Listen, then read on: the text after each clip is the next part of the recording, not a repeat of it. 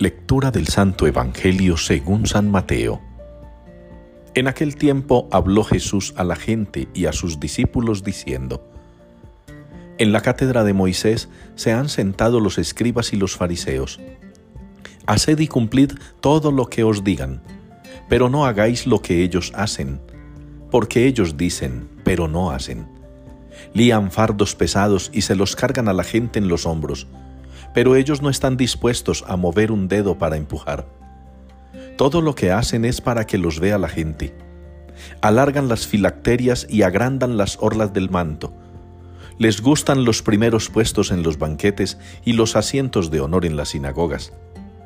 Que les hagan reverencias en las plazas y que la gente los llame rabí. Vosotros, en cambio, no os dejéis llamar rabí, porque uno solo es vuestro Maestro, y todos vosotros sois hermanos. Y no llaméis Padre vuestro a nadie en la tierra, porque uno solo es vuestro Padre, el del cielo. No os dejéis llamar maestros, porque uno solo es vuestro Maestro, el Mesías. El primero entre vosotros será vuestro servidor. El que se enaltece será humillado, y el que se humilla será enaltecido.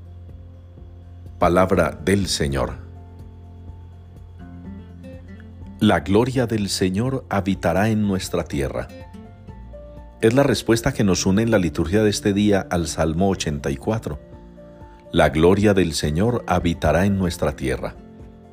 Y me parece muy interesante que nosotros reflexionemos hoy sobre esto. Cuando estamos presenciando desde hace muchos años, décadas, en el mundo, sobre todo en nuestra iglesia, lo que significa la desacralización la pérdida de la noción de lo sagrado. Entre nosotros es muy notorio en estos tiempos. Da lástima ver la forma en que la Eucaristía, por ejemplo, ha perdido su sacralidad. Los templos han perdido la sacralidad. El cuerpo humano ha perdido la sacralidad. La vida misma ya no es sagrada.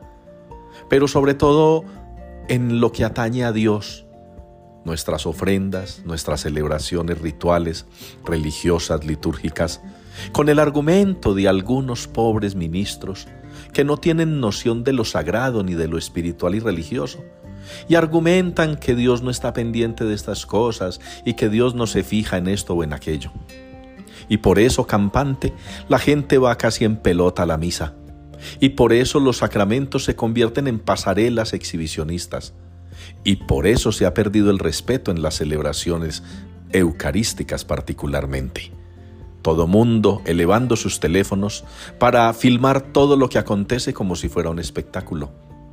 Todos tratando de complacer sus apetitos, sus deseos, divertirnos, que la pasemos bien. A mí me gusta esta misa, a mí me gusta con aquel padre. Pero lo sagrado qué? Lo profundamente sagrado la presencia de Dios en el templo, en el altar, en el sacramento, en el otro, en mi cuerpo, en la vida. Y sepamos y entendamos que a pesar de que muchos procuran expulsar a Dios de todo esto para sentirse más libres, la promesa del Salmo 84 se seguirá cumpliendo. La gloria del Señor habitará en nuestra tierra.